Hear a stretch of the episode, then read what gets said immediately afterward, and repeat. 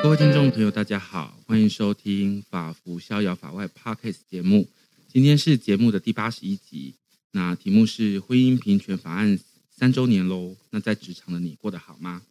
我是法服行政管理处的德燕，也是本集的节目主持人。那今天很高兴邀请到来宾是彩虹平权大平台的执行长吕欣杰，欢迎。Hello，各位听众朋友，大家好，我是欣杰。那个恭喜法服 Podcast 已经八十一集了，很多哎、欸。对啊，就是嗯，你们宣导处真的是默默耕耘了非常的久，时间过得很快。对，那呃，我们知道其实婚姻平权法案从二零一九年哈到现在已经三年了。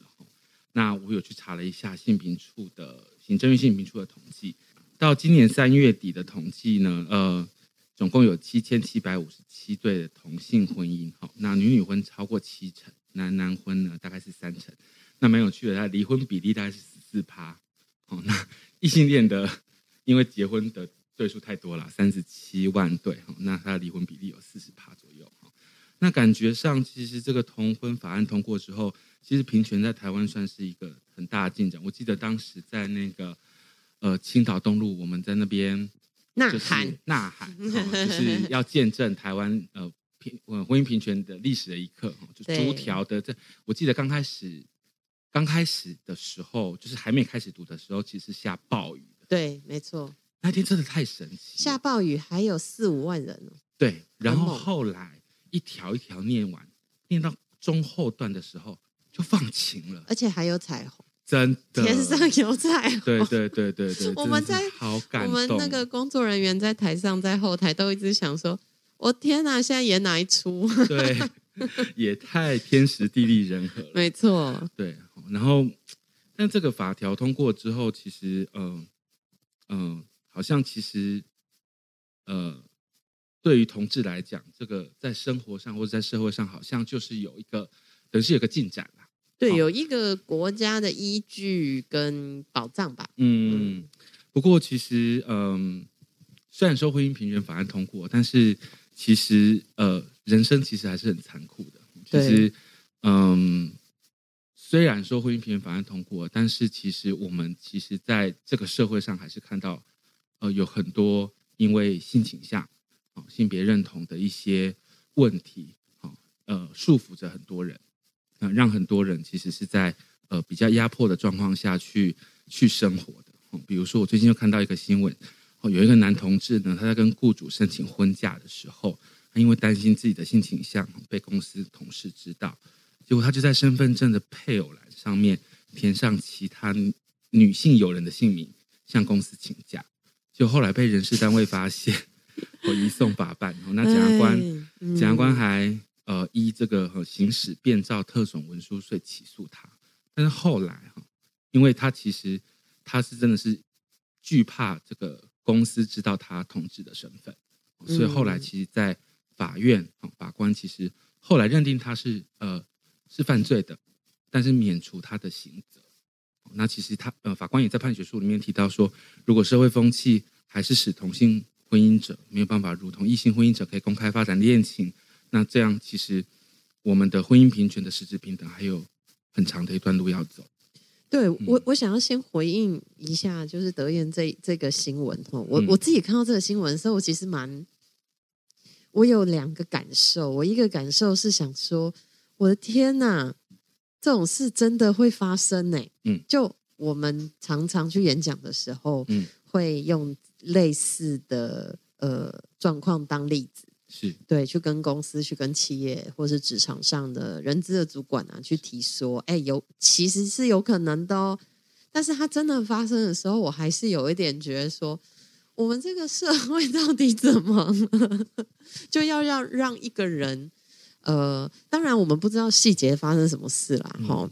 然后，但是这个他的环境，或是因为因为我看这个呃媒体上的资料，他应该是在比较看起来比较传统的职场工作，对，所以呃，那可能就后来做了这样子的一个决定，想必在嗯压力也是应该蛮大的，才会做做这样子的一个一个事情，这样嗯。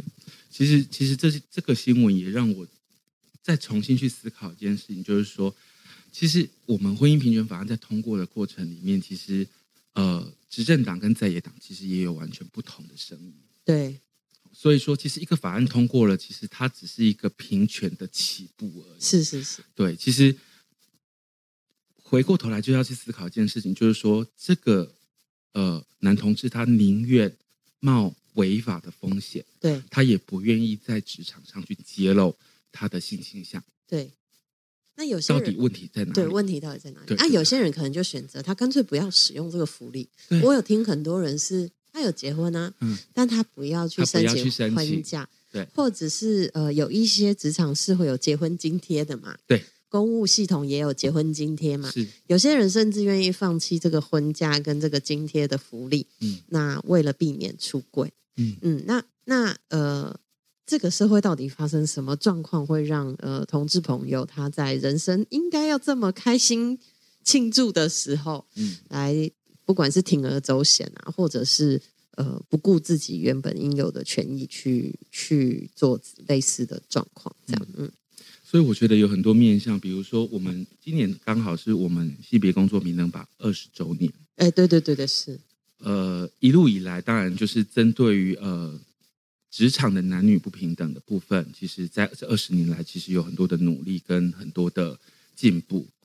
但是呢，呃，其实性别工作平等法里面，其实讲的不只是女性相较于男性必须要平权，他也提到说，不同的性倾向、不同的性别认同，也应该要被平等的对待。那这个欣姐可以跟我们聊聊，就是在性工法整个推展，或者是婚姻平权过了，可是我们的政府、我们的社会。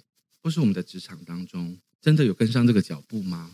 嗯、那我觉得很有可能是其实没有跟上，所以会造成这些令人遗憾的案子出现。对，其实性工法的推动，呃，当时我还稍微年轻哈，就 是还没出出道这样。但是之前有有听呃很多的前辈去描述，当时在比如说争取，不管是我觉得民法跟这个职场上的。呃，民法的两性平等跟职场上两性平等，大概是早期妇女运动呃最重要的两块了。是，对，就包含是女性她有权利来决定她自己的人生，然后她能决定她的工作应该要怎么样，然后要保障她呃在结婚生子之后，她还没有，她还是有办法持续的呃不在职场上被压迫嘛。因为早期其实常常听到。就她怀孕，很多雇主就把她辞退了嘛。禁止怀孕条款。对啊，或者是就会很隐晦的说，哦，我们希望是，呃，不要结婚的女性这样子。对对对对对。然后呃，表面上来说，哦，是我们也有给女性机会啊，但是实际上她确实是也是压迫到，说呃，那那她如果就是有结婚生子的状况，她会因为这些不可抗力之因素去影响她的就业权，这样。对，这个这个是很早期在推动职场上平等的一个重点哦。那大概几年前开始在职场的这个部分有开始意识到说多元性别的部分，嗯、然后包含是就业服务法，它都有纳入纳入性倾向、性别认同等等的。嗯、但是大概几年前都还没有类似的 case 出现。嗯，呃，是一直到确实是在呃同婚推动的这两年。大家的意识应该是说，争取自己的意识，呃，权益的意识，慢慢真的是越来越有这个意识，才开始有。比如说，之前有一个呃 case 是这个呃某知名大饭店哈，他有对他的跨性别员工，哦、嗯的这样子一个他的歧视的状况，那包含是呃他想要身着他自己认同性别的服装啊等等的。但但早期确实是，就算纳入了这个法，也没有人在用的。嗯，就因为它是一个申，你要主动员工主动去申诉嘛。对，那员工不愿意去申诉啊，而且你哪敢申诉？对，这本来申诉我就暴露我的身份。对，一个是这样，然后再来就是对很多的呃同志朋友来说。大家还是会有一种出柜的压力，他觉得好，他呃，老板都哦，可能他的雇主哈、哦，都因为他的身份，他呃不是这么友善了。那他如果真的很公开，会不会影响到他接下来找其他的工作哦？或者是说，哎，到底哎他的家人会不会因为这样知道？所以我觉得出柜这件事情，还是对于。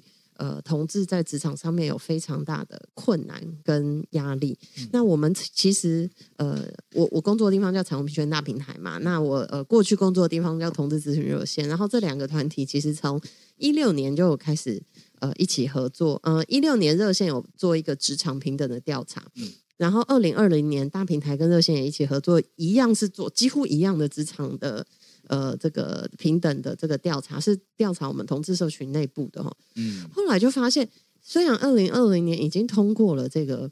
呃，这个相关的呃同婚的法案哈，可是，一六年跟二零年，你老实说，就看那个数字哦，对于出柜的没有什么差别，真的没有太大的差别，数字没有太多的差别，甚至真的这两年都一样，大概有百分之十的人填答问卷的人，有百分之十的人，他这辈子没有跟任何一个人说过他是同志，不是只是职场，他这辈子没有说过，就是他身边没有人知道他是同志。其实十孤单十 percent，你去算两千多个人填答，他答有两百多个人，他没有跟别人说过。那全台湾哈，我们假设你算估一个那个同志的数量，其实很多人，嗯，对，你就可以还是发现说，对于很多人来说，出柜这件事情，大概很多人都说出柜重要，但是他自己没有办法去做，那跟那个整体结构上的权力关系。以及这个社会足不足够友善，其实有非常非常大的呃影响。对，所以其实我觉得台湾在职场平等这一块，老实说起步有点晚呢。你看，我们是已经通过同婚了，好像才开始真的在玩，在在在在职场上要落实这一套，或者是才这些问题才开始浮现。对，这些问题才开始浮现。嗯、可是在，在呃一九年之前呢、哦？我们呢，当时想要推很多的，哦、在企业内部的呃这个培训啊，或者是这些，哎，就是所谓我们说 D E N I 和 div 呃 diversity equality and inclusion，就是多元平等哈跟共融的这样子的一个呃企业文化，没有哎，就很少很少，就是、嗯、所以呃真的现在我自己真的感觉是同婚过后才开始在台湾，嗯、是哎，嗯。其实，嗯、呃，就就我观察的状况，其实同志族群在决定在大社会脉络下，他在社交或者是在职场上，他要不要自我揭露他是同志的身份？其实，我觉得有一个有一个概念叫做什么？叫恶害的概念。嗯，就是我出柜之后，会不会对我的人生造成很不好的影响？对。对，那职场相较于家人或者是社交圈，又是一个偏严肃的场合。嗯，它有很严肃的职场人际关系、升迁、收入稳定性，还有大家说职场是很现实的。所以在职场这个部分，其实，呃，对于出柜这件事情来讲，其实又面临了更大的问题。那其实，嗯、呃，就我的理解哈，其实这个跟整个社会。这社会里面的人对于同志的不理解，还有有意无意、有意无意的偏见跟歧视，无所不在，有很大很大的关联性。对，没错。刚刚德业讲那个，其实我们的那个调查有提到说，其实有五成的填答者，哈，就我们刚说的这个职场平等调查，他有选择在不在职场出柜，就是担心会影响人际关系。对，然后有将近四成就是担心。工作的升迁或职业发展，嗯、然后有三成五的填答者会担心在职场上遭受到霸凌或刁难。嗯、那有一些这种霸凌跟刁难，就我们的工作经验上来说是非常隐微的。嗯，他不是诶很明白说你 gay 很恶心，现现在不会有人这样，他不会有这么反感就讲这么明白的。是但是他可能会用一种说呃很隐晦的方式，比如说就会说。哎，什么？哎，你们 gay 是不是都怎样啊？或你晚上是不是都怎么样怎么样啊？嗯、或是，然后他可能看起来很累，一般人可能就说：“哎、嗯，你昨天去，你昨天去干嘛？嗯、或者是你昨天哎晚上下班以后是跟跟朋友出去玩嘛？”嗯、但有些 gay 他就会面对到说：“哦，昨天有 party 哦，嗯、哦，你昨天去哪里 happy？” 就是这种，嗯、你会发现他的大家一般的用字遣词会变得不太一样。嗯，但是这种越隐晦，你越难跟对方说，请你不要这样讲，好吗？对，你看起来好像很像在大惊小怪。这这很多时候是因为来自于他对于这个群体的不了解，嗯，然后他又想要去窥探，嗯，所以他可能就会用一些用用一种 cos 或者是戏谑的方式说，嗯，昨天晚上去玩很晚，对啊，同事夜生活真的是很丰富，对啊，就是类似像这种啊，这种东西讲过去了，你说你要。你要主张说他歧视我或什么，好像又呃，别人会觉得你啊，你大惊小怪，对对对，你是不是过度严？就是，是这种细微的东西，嗯，对于一个同志在职场里面愿不愿意进一步揭露自己的性倾向，或者是去谈论性别议题，有很深很深的影响。没错，而且因为同志本来就少数，你说以一群人，大概你这个 team。啊，就是很大的公司里面可能会有多比较多同志朋友，可是，一般台湾又大部分都中小企业，有时候是家族的，或者是那种他公司可能十二三二十个人这样，你里面有一个同志，两个一个就就是顶多了吧，就是以人计人数上的比例来说，所以等于说你一两个人，你很难真的在那个氛围下，如果。呃，你的周遭环境，或是甚至是你的主管、主事者，他没有主动的意识到这个状况的话，一般的员工他很难明白的去表示说，哎，其实这样子我，呃，可能我们听起来不舒服啊，或者是说，哎，别可不可以不要这样讲啊，等等的。嗯，我觉得职场的关键真的好像是管理者或者是雇主。嗯，是。他如果要打造一个，就是让不同性倾向的人都能够，呃。很安心的在这个地方工作，而且他也不会去避讳提自己性倾向或者是性别议题。其实整个职场的文化是很重要的。但是要塑造这个职场文化之前，我觉得还有一个很关键，就是我们刚刚讲的，就是关于因为不理解，所以会、嗯、会考谁会戏谑。嗯，那这个我记得，呃，欣姐之前来法服帮我们上课有讲，谈到所谓的无意识偏见。嗯，我们在这个地方要不要再？再讲讲什么是无意识偏见，因为这种东西真的很细微。我那时候听你讲，其实也觉得它是一个 存在很神秘的东西，对，而且是存在我们生活中人与人之间互动常常会出现，而且这种无意识偏见不只是性别议题。任何事、啊，任何议题都有。嗯、跟我们聊聊对身心障碍者，对对，原住民，其实都有。嗯、我觉得最简单，大家对原住民的，我觉得先拿对无字民原住民的无意识偏见来提，我觉得大家就会很容易呃意识到，就会比较容易理解哈。那像因为我有一个非常好的朋友哈，然后他是呃原住民的。呃，运动者，然后他也是一个老师，这样子，嗯、对，他就做这个研究，其实也有一个呃说法叫做围棋士啦，哈、嗯，就是他，但是微歧视后来发现，就会让人家觉得好像这个歧视很微小，其实不微小，因为他是每天呃很点滴的出现在我们的生活当中，比如说你认识一个原住民，他很白，你就说，哎，你不是原住民吗？你怎么那么白？这是这是我们偏见嘛？就是说，哎，那你真的是原住民哦，或。嗯或者是说，我 我的朋友最常，我的原住民朋友最常被遇到，就是说，哎，你是原住民，那你会不会很会喝酒？会不会很会唱歌？对对对对对对对对。他酒量超差的，而且他酒量差还会被笑说，你不是原住民吗？怎么那么不会喝？这样子。然后他就，我觉得一次两次好朋友之间在那边聊还好，可是我是那种社交场合，或是久了，他每天都遇到这个状况，对，那对他的生。我觉得对他的自己的状态还是会有影响。那对同志来说也是啊，就很多人如果出柜哦，很常男同志出柜就马上会被问说，啊，那你是一号还是零号？就是讲他的性角色。我我都我都会，我当然演讲的时候我都会很。委婉说啊，性角色跟你没有关系，那是他的私生活。对，你异性恋，你不会去问人家的性角色，为什么同志你就要一直去问人家的性角色？好奇啊！你你那你随便好奇人家的性生活干嘛？你跟人家很熟吗？嗯、可是你对异性恋朋友，你知道那个界限在哪里？嗯、不知道为什么变成同志朋友，好像那个界限就消失了。就性的这种事情是人家要跟你分享，呃。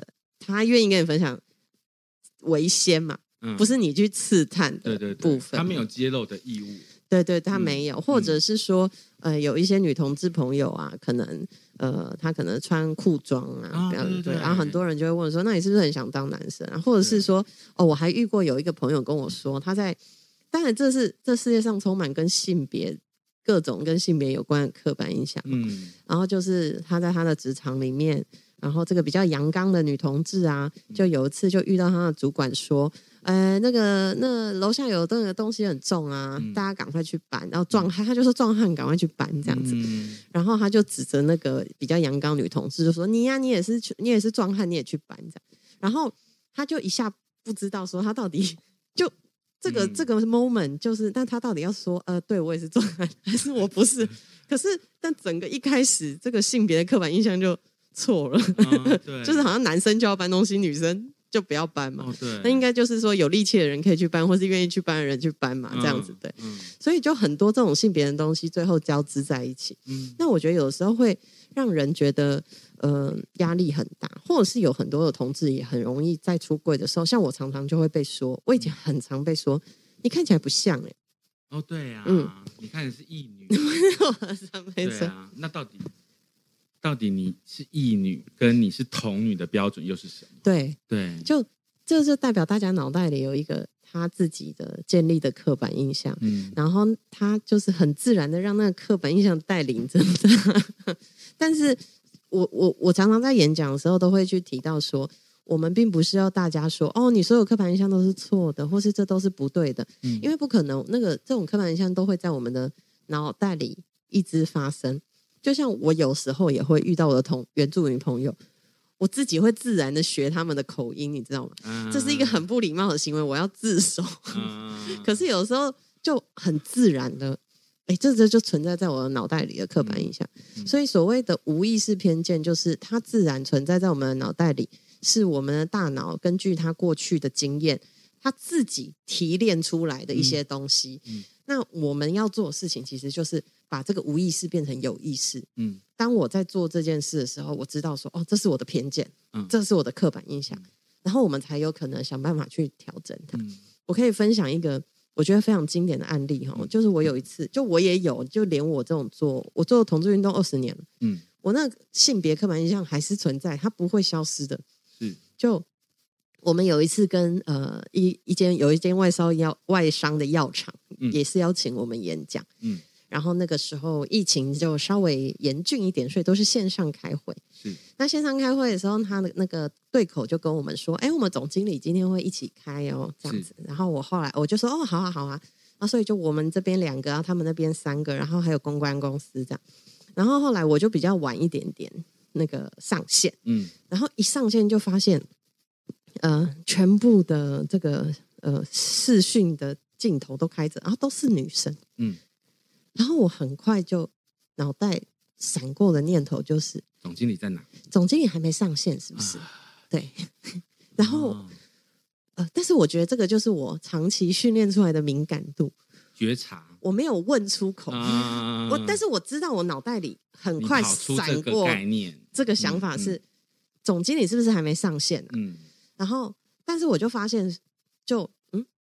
怪不对，不对，对，然后我后来就再观察一下那个氛围，这样，然后后来我就发现，哦，其中有一个，呃，有一位女性，她就是那那位总经理，这样子，对。然后我那时候就一方面当然就觉得，哦，还好我刚刚那个没有问出口，嗯、要不然很其实蛮不礼貌的，对。然后呃，另外一方面就是我也察觉到说，哦，就算连我，嗯，这种无意识偏见都会常常在我们真的没有。就突然它就发生了，它就出现。我并没有故意有这样的想法，它就出现了。所以就是从无意识要提升到有意识的时候，其实我们是这个是可以练习的。就我们的重点并不是说要让我们的刻板印象完全消失，不是。嗯、我们的重点是，哎，察觉这个是一个刻板印象，然后知道说，哦，我还是有这样子的刻板印象。那在下一次我遇到一样的状况的时候，我可能很快就会。再跳出来说哦，应该其中有一个是总经理，我就不会想，我就可能比较不会想说哦，总经理是不是没上线啊？这样子，对，这是一个呃，我自己，因为这是大概去年才发生的例子，嗯、所以也就是它不是很久以前。嗯，然后呃，我觉得我很愿意跟大家分享我这个这个这一这一个事件，是因为我觉得它实在太经典，嗯、就是大家对于总经理的印象，或是哦外商药厂。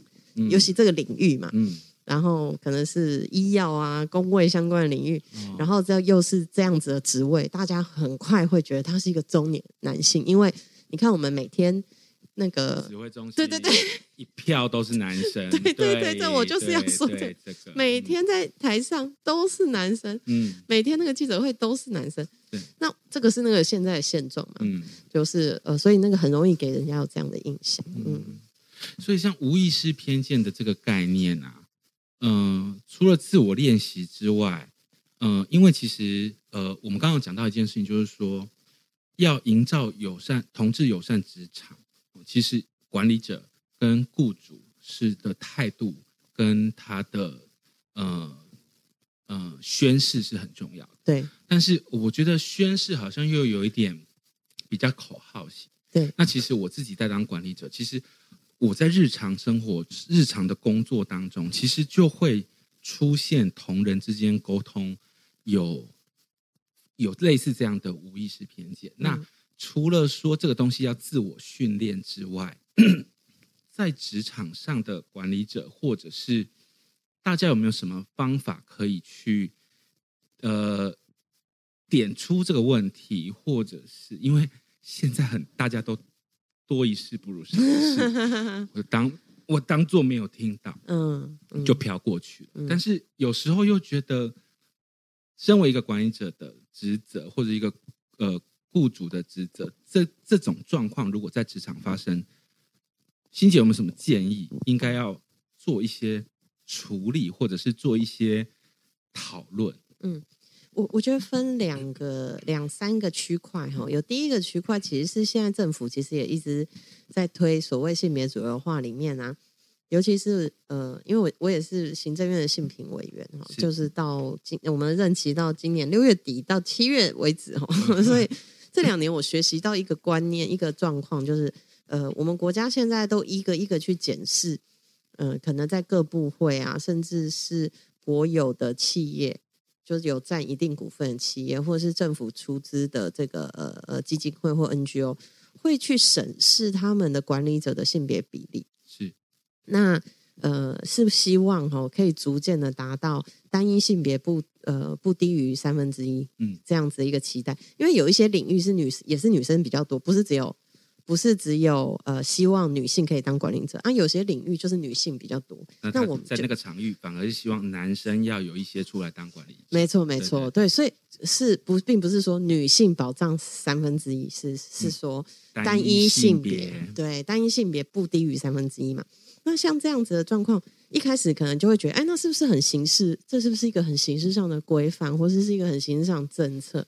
但你你再进一步的去想哈，呃，其实在，在呃在在各个领域里面哈，为什么女性确实真的是比较少进入到呃这个管理的这个这个这个阶段？嗯，有很大一部分原因当然是过去的可能家庭啊，现在结婚生子会影响她职涯的发展之外，就像我们刚刚去想的，啊，我们一想到主管，我不会马上就想到女生，这个是我们的无意识偏见在脑袋里面，所以当我想要拔擢一个人的时候。我可能第一个会出现在我脑袋里，我的 team 如果有十个人，我要拔擢其中一个人，我可能想到的第一个会是男性，并不是常常并不是真的根据他们的呃能力，而是我很快就想到，哎，这个这个这个位置的形象的人谁适合这样？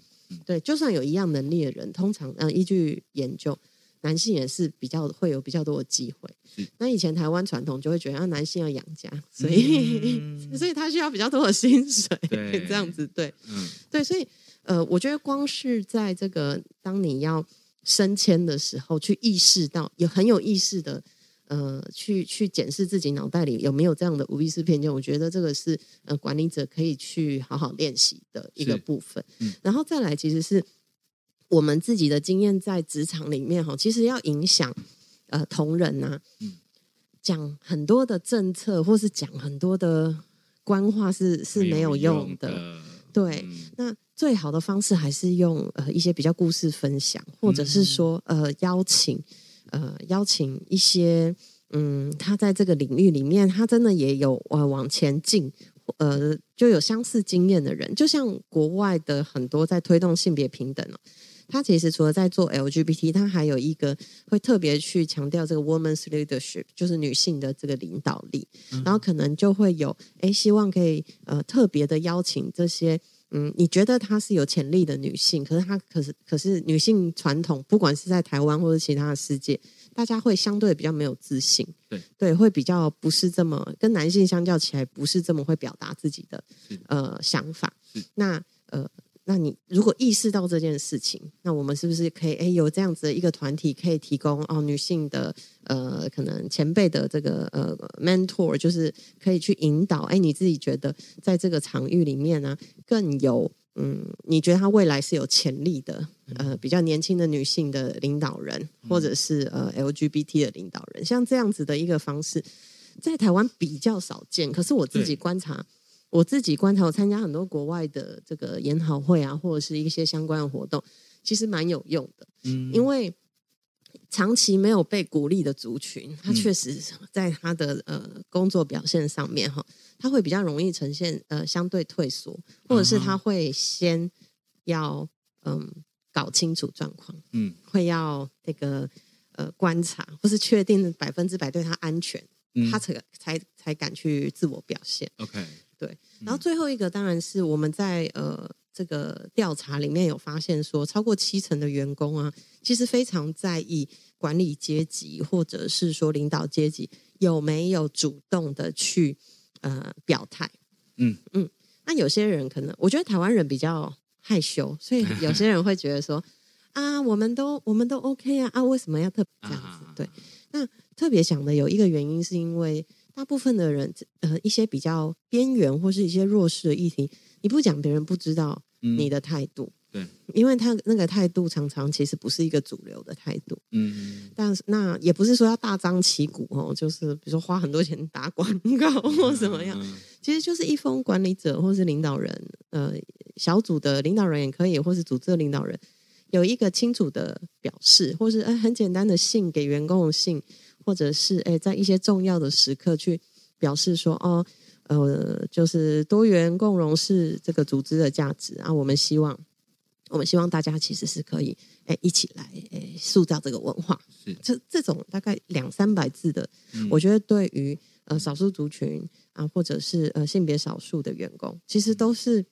算是一个定心丸吧，嗯，会会比较相信说，哦，这件事情是有可能，嗯，呃，存在在我所在这个组织里面的。嗯，其实我我我自己其实呃，像在二零一九年同婚通过的那个当下，其实那个时候我也有去询问人资，就是说，呃，基金会是是不是可以呃跟大家 announce 说，好，今天其实是同性婚。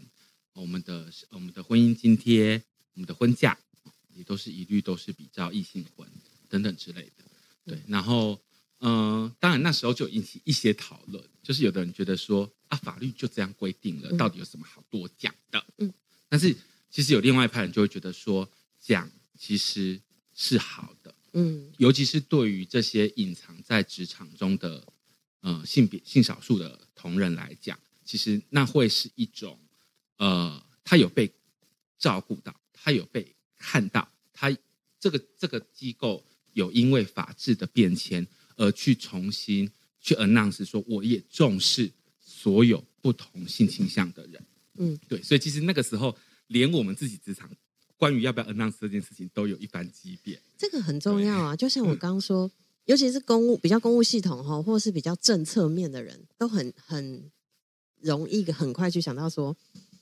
那法律怎么做，我们就怎么做啊！我们怎么可能不照着法律做？对，对。可是你我们我们回到我们刚刚讲的，一开始节目一开始讲那个 case 来说，我相信，呃，就是刚刚去篡改他的身份文件的那个，对这一位朋友，他如果真的去呃申请，人资不会不给他，因为这是法规嘛。嗯，对，就是。我我现在大部分遇到的经验哈，就是呃，比如说有一些我有遇过，有一些朋友是，或是有些人来跟我们分享的，嗯，他是学校老师，嗯，然后他是做很久的老师哦，所以就是比较资深的老师，然后他跟他的同性配偶结婚，嗯，那他去申请这个呃这个津贴，嗯，那那那个人事主任就还跟他说，哦，恭喜有老师，然后他是一个男同志，然后恭喜有老师哦，阿、啊、姨太太也是。公务人员吗？是老师吗？他也可以申请一份哦，这样子哈。嗯、然后，呃，这个这个呃，同志男同志朋友就跟对方说：“哦，是先生这样。”嗯。然后人事主任就大概呆滞了一分钟，然后他就说：“啊，先生也很好，先生也很好。”这样最后有补一句这样子对。嗯、但我的意思是说，就算他根本不了解这件事情，根据法规，他不可能不做。嗯。但是你讲了，其实会让更多呃，他可能还在观察或是担心的同仁觉得说，哦，我真的可以做这件事。嗯、其实几乎我遇过的每一个呃朋友，就同志朋友，他要去申请婚假的时候，如果他没有之前很公开出柜的人，嗯、大家都会担心哎，对啊，大家都还会计划说，如果人资跟他说什么，他要怎么回，嗯、就是你要 plan，你你你是一个要 要计划。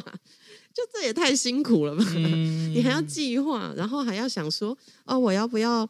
呃，有些他的伴侣的名字可能呃看不出是男是女，嗯、然后他们还要在想说啊、呃，或是看起来如果很像同性的名字，那他要想说啊，那他他要什么时候谁在的时候再他再去送件啊？那个谁不在的时候他才要去送件。不同窗口对展露出的眼神跟态度是不一样。对，嗯、所以开始。我我相信大部分的异性恋朋友，你结了婚之后不用吧？你就申请单直接丢在人资桌上，就给我钱，对、啊，给我津贴，对，根本不用想那么多。对，对所以这个你说，你说他会是一个生死就是的威胁吗？也不是，嗯、但就是门槛比别人稍微高一点。而且我也突然想到一件事情：当雇主有 announce 这件事情的时候，他同样会影响到。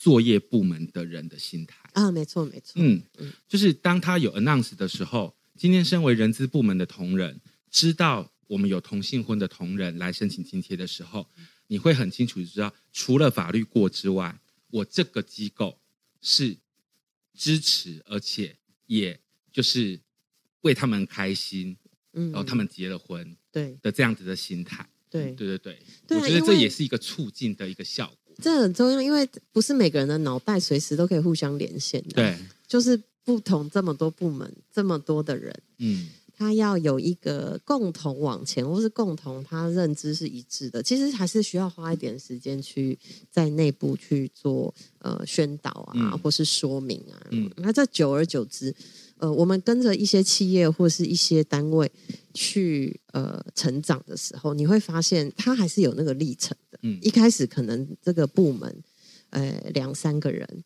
我以前看到比较多的企业是，哎，他可能就发包发包给人资做这个呃多元共融的议题，嗯，然后他们可能人资就办活动啊，或是相关的什么东西。那有些人就这种都自由参加嘛，你想来参加，你不来参加也不能拿。其实大部分真的该参加的人都不会来参加，对对对对对，就是来参加都是同温层。台湾来参加人都已经知道了，其实，对，所以后来应应该大家那个人资以后办这个活动要要要那个规定，一人带一个，就是一个支持，你要带一个还不是这么确定的同事。嗯，对，那。呃，但你也有后来有一些公司就慢慢发现说，哦，他这样可能不能落实在每个部门里面。嗯，后来有一些公司他们发现，哦，他就要求各部门都要派一个大代表，组成一个委员会，就像性平代表。对对对，啊、组成一个委员会。那这个委员会呢，就一起来讨论说，怎么在公司里面推动这个东西。它就变成各部门应该都呃要来思考，而不是只有人资的工作。这样，我我有看到一些企业是从过去这样，然后一路转变到，哎，各部门，呃，他们为了落实，各部门是代表来，然后代表一来，他就会大家会有一些竞争心嘛，对对，对，然后就开始，其实有一些正向的循环，业务的面向，嗯，去思考说。平权这件事情可以怎么展现？对，然后或者是说，哦，像我们去一些呃公司，可能比较传统、比较台湾早老的公司哦，嗯，然后他，但是他有那种制造业跟 marketing 跟做行销的，嗯、行销可能都是年轻人，对，所以他们就都 OK 这样。然后可是像那种制造业，或者是说公司里面比较是行管行政的啊、总务的啊，哈，都是一些。姐姐，呃，哥哥姐姐的，他们也派人来，是，这其实某个程度也促进他们学习，对彼此的了解，嗯，也让这些年轻世代的可能做行销啊、小编啊这些同事也知道说，哎，其实公司还是有一块呃伙伴，他们真的不是这么了解，那我我们怎么协助他们，而不是说，呃，我们站在我们比较年轻人立场去想说，啊，你们就是老了，对啊，你们就是不懂新的 sense。对啊，你们就是老了，嗯、你这样就歧视啊？你怎么可以这样啊？嗯、这样这样没有促进。其实这样的沟通其实没有效果。嗯、对于不理解的人，他还是觉得说，我四五十年来这国家社会就这样教我的啊！你你你新时代的人凭什么取代我过往学到的观念？对，对，其实那是无助于沟通的。嗯，对，完全是。所以这也创造一个合作的机会。嗯，这样可能会看起来走得比较慢，可是会走的比较扎实。嗯，这样我就、嗯、接下来我就更要问了，嗯、就是说，我们回到刚刚讲，就是说，呃，在职场里面。同志的自我揭露、出柜，或者是说，呃，这整个环境的友善程度，其实真的跟呃雇主啊，或者是管理者的的的一些呃宣示或政策有有有很重要的关系。可是大部分人从来没有做过这种事情。那、嗯、你们有没有什么有没有什么 guideline 或者是什么操作手册？不好意思，因为我一天到晚在写 SOP，就是有没有一些参考的东西，或者是？Best practice 类似像这种东西，可以让，比如说我我今天是一个管理者，我已经到了，比如我现在是人资主管好了，我想要做这件事情，可是我从来没做过，嗯，那我也没有在热线上班过，嗯，所以这个脉络或者是我应该怎么做？你刚刚讲的一些很重要的做法，因为以前我的想法就是这件事情就是人资的事，嗯，可是你刚刚讲不对啊，不只是人资的事，我们基金会有三百多个员工，人资只有三个人。三打三百根本没有效，打不了啊，打不了。那你刚刚讲的是各部门都有推出类似像性平代表这种，哎、嗯，我觉得这种 best practice 是不错的。你们有没有什么教材可以给今天听了这个这一集之后心有灵犀、想要努力的雇主一些参考的东西？嗯。这个我觉得真的是教教学相长。是我们两年前出了跟热线一起大平台跟同志咨询热线一起出了一个叫《同志友善职场指南》。是你打“同志友善职场指南”在网络上其实都搜寻得到，嗯，你就可以下载。嗯，然后里面其实我们有有六个不同的阶段哈，嗯、呃，跟大家稍微分享一下要如何创造性别多元友善的职场环境。我们有呃，就是把它细分成六个。六个步骤，是。第一步，当然就是很简单，你要去检视你们公司里面是不是有消除歧视或者是呃平权相关的政策，嗯，还有申诉机制，是。因为很多地方是你有这样政策，但没有申诉机制啊，嗯、那如果没做到的时候，就放水流嘛，对不对？嗯、对，所以怎么样去申诉？那如果说申诉太严肃、太压力太大，有没有一个地方是可以去反映、反映意见？嗯，或是讨论的这样子，对，然后再来，当然是在呃福利相关的政策哈，因为现在当然基本上只要通过同婚，那同性恋婚跟异性恋婚其实都一样啊，嗯、所以这个部分一般大部分的呃公司不会有问题。但有没有愿意为了同志还没有，因为现在还没有平权嘛，嗯、因为我们的呃法律上平呃同志配偶跟异性的配偶，他的法律上还是有一点落差。对。那公司愿不愿意补齐这个落差？哦，就比如说，呃，有一些是陪产假，可能异性恋夫妻有很容易就有陪产假，或者是说他可以去照顾，呃，因为大部分是婚生子女嘛，所以爸爸呃要去请孕假啊，什么都很容易。是，但是呃，因为同性的呃配偶，他现在没有办法这么快。生出来的小孩就是这个双方的呃这个法定的子女是，所以他还要透过这个呃同性配偶收养的过程，他大概会有六到八个月。他其实有孩子最需要照顾的这个阶段，可能另外一方非生父或非生母，他就不能请孕假。是过去是不行的。嗯、那因为我们也一直跟政府沟通，嗯、那有一些企业他就主动说哦，那只要提出证明，他们也可以请，虽然你们还不是法定的，就多做那么一点点。这个这个很好。嗯，这个这这个其实是当然人数很少。你现在有、嗯、呃会生小孩的同志朋友，确实还是相对比较少。嗯，但是如果愿意去说哦，这个 OK 哦，好，这个呃我们公司愿意比照办理，这样。嗯，这个其实就是哎，你很清楚的知道说哦，这个这个呃一样是组成家庭，我们支持员工哈、哦，就是组成家庭。嗯、那不管是同性还是异性都 OK，是这是福利相关的政策这样。然后再来就是很多的呃。嗯、呃，我们那个填我们的问卷的朋友，就是觉得如果公司可以有一些呃性别友善的课程，像法服之前就办，就性别友善的课程是哦，那就可以呃让大家知道说哦，这个是呃组织的政策这样，嗯、然后再进一步有很多的现在的这个呃企业都有那种员工社团。就有通常员工社团都是打羽毛球，哦，有我们也有。打桌球、骑脚踏车这种。做蛋糕的啦，对对对，羽毛球、瑜伽社，对对对对，啊，比较大的公司通常会有这种。那呃很多的，然后像有一些员工社团，他其实可能可以跟服委会或是跟呃 HR 申请，呃很嗯不是很多啦，一点点的经费啊办社团的活动。是。那像现在有蛮多的公司，它其实会有呃叫 Pride，可能是呃同志。支持的社团，或者是叫 Pink，有人叫 Pride，有人叫 Pink，也都有。就这种呃员工的社团，那呃这个也是一个在国外非常常去提到说，哎，去评论评，等于说去去看这个公司是不是友善，嗯对。然后再来呢，第五个阶段哈，他就可以去呃去推动这个共融的文化，包含是其实这个法服做得很好的，有一个东西是。对孕妇的哺乳工，或是呃新手妈妈，她要哺乳啊，要挤奶啊，这个就是有一个空间。那有些呃公司就开始去做这个性别友善厕所，嗯，他们可能就调整。这当然都是稍微要比较有呃资源的公司是啊。其实一般的小的公司，原本的厕所就是性别友善厕所，呃，因为它就是共用。对啊，就是这个其实反而就不用特别去。因为你根本没有两个厕所去分男女生，本来就大家一起。但是有一些比较大的公司，哎，他慢慢去意识到说，哎，有一些性别友善厕所，嗯，他应该要去设置。嗯，然后再来就是，呃，最后一个当然就是对外。刚刚那很多都对内，嗯，对外你有没有愿意公开的以公司、企业、组织的名义去参加游行啊？然后参加一些相关的这个呃性别运动，对啊，或是彩虹市集啊，哈等等的。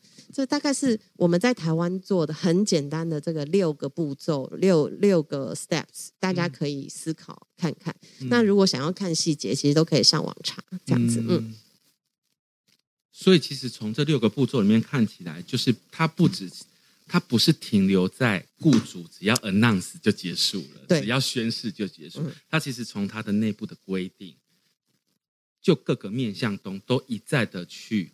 告诉所有的员工说：“我愿意为同志多做一些。对，我愿意，即使这个国家法制还没有真的完全到位，有些要补足的 gap 的部分，我公司会愿意做。对，然后透过一些社团的方式，也去做一些内部的支持。我觉得这就比较不是打高空的的做法，它比较落实在实际的需求。嗯、对，然后我们现在也呃，大平台跟热线也一起在研发。”属于台湾的这个同志职场友善哈，或是我们说它是 DEI，就我刚刚说的多元平等共融这样子的一个 index 算指标啦。嗯，那其实像日本、呃香港都有这个相关的指标，甚至连印度都有。所以，所以我说我们的职场平等这个议题，其实起步的真的稍微晚一点。对，好像台北市政府针对、嗯、呃性别平等职场的呃性别平权，好像也是从。这几年才开始，如果我没记错，应该是要第二年，已经两年了，已经两年，一零九开始，对，一零九开始，然后到一一零。那一开始其实台北市政府没有纳入，呃，特别去提到多元性别的部分。那也是我们一开始一直跟他鼓励说，其实你这性别平等，你不能落掉。呃，同志啊，不能落掉多元性别啊。嗯、然后后来经过这个呃一段时间的沟通，然后后来他们最后就也还是纳入了这个多元性别。我觉得，因为台湾的两性平等的议题在职场上还有很多要做的，对，所以很多人会跟我们说多元性别，等一下啦。就是运动的排挤效应，就是说啊，这个都还没做完，先不要做那个。对对，但其实也可以一起做，可以一起做啊，它可以一起做，不互斥的。对对对对对对对，就像你刚刚更完全印证你的说法，就是婚姻平权法案过了之后，关于多元性别在职场或者是在呃，就是这个社会中，或是就业等等之类的问题，正才开始在浮现。对对啊，早期的嗯性别工作平等法，甚至以前叫做两性工作平等法。对，他就是只有提到两性了。对，但是现在其实性别的光谱是非常多元的。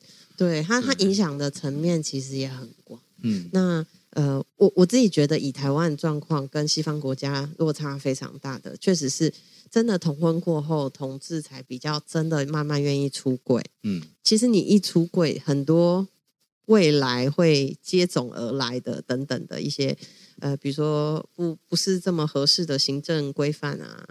或是社会上的一些比较呃不是很了解的歧视的反应啊，才才出现。因为以前没有没有在眼前就不用处理，嗯，所以很多事情现在才开始。嗯，嗯，那刚刚讲到了关于这个同志友善职场指南的部分啊，呃，看了我还是有很多问题，怎么办？你们有没有办什么工作坊，或者是什么样的，就是类似像劳动部会去各企业做量身定做，比如说治安法规或者是劳动条件的一些辅导调整等等之类，你们有类似的这样的机制吗？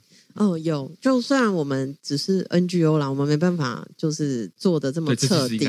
对，政府 还没有走到那里之前，我们就。我觉得我们现在现在的想法就是，我们就努力做，做到他发现说，哇，你们这做很好哎，很重要哎，请他赶快跟上。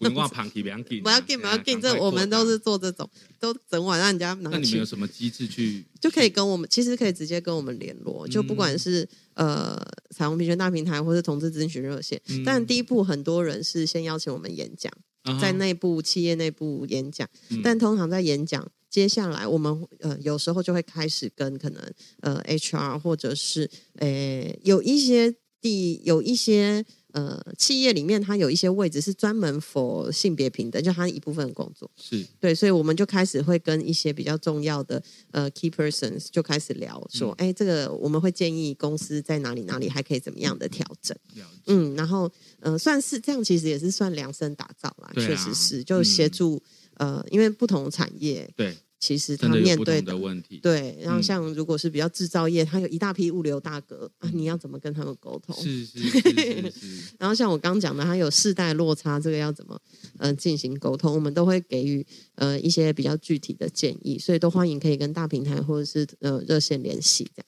感谢新杰的说明，我觉得我呃我自己最后还是有一个感想，就是说，我觉得每一个。付出劳力为了公司目标一起努力的员工都不应该因为性别、性倾向、有没有生子，或是你是什么族群而被差别对待。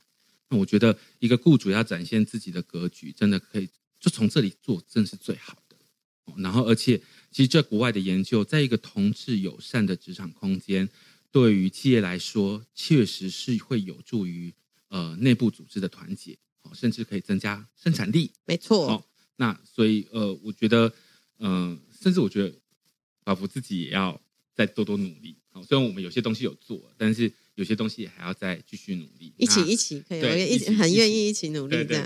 然后今天非常感谢欣洁来聊这么多宝贵的概念。那希望下次还有机会来畅聊其他议题。那我们就下次见喽。也跟大家谢谢大家，拜拜。也祝福大家呃有舒适安稳的一天。拜拜，拜拜。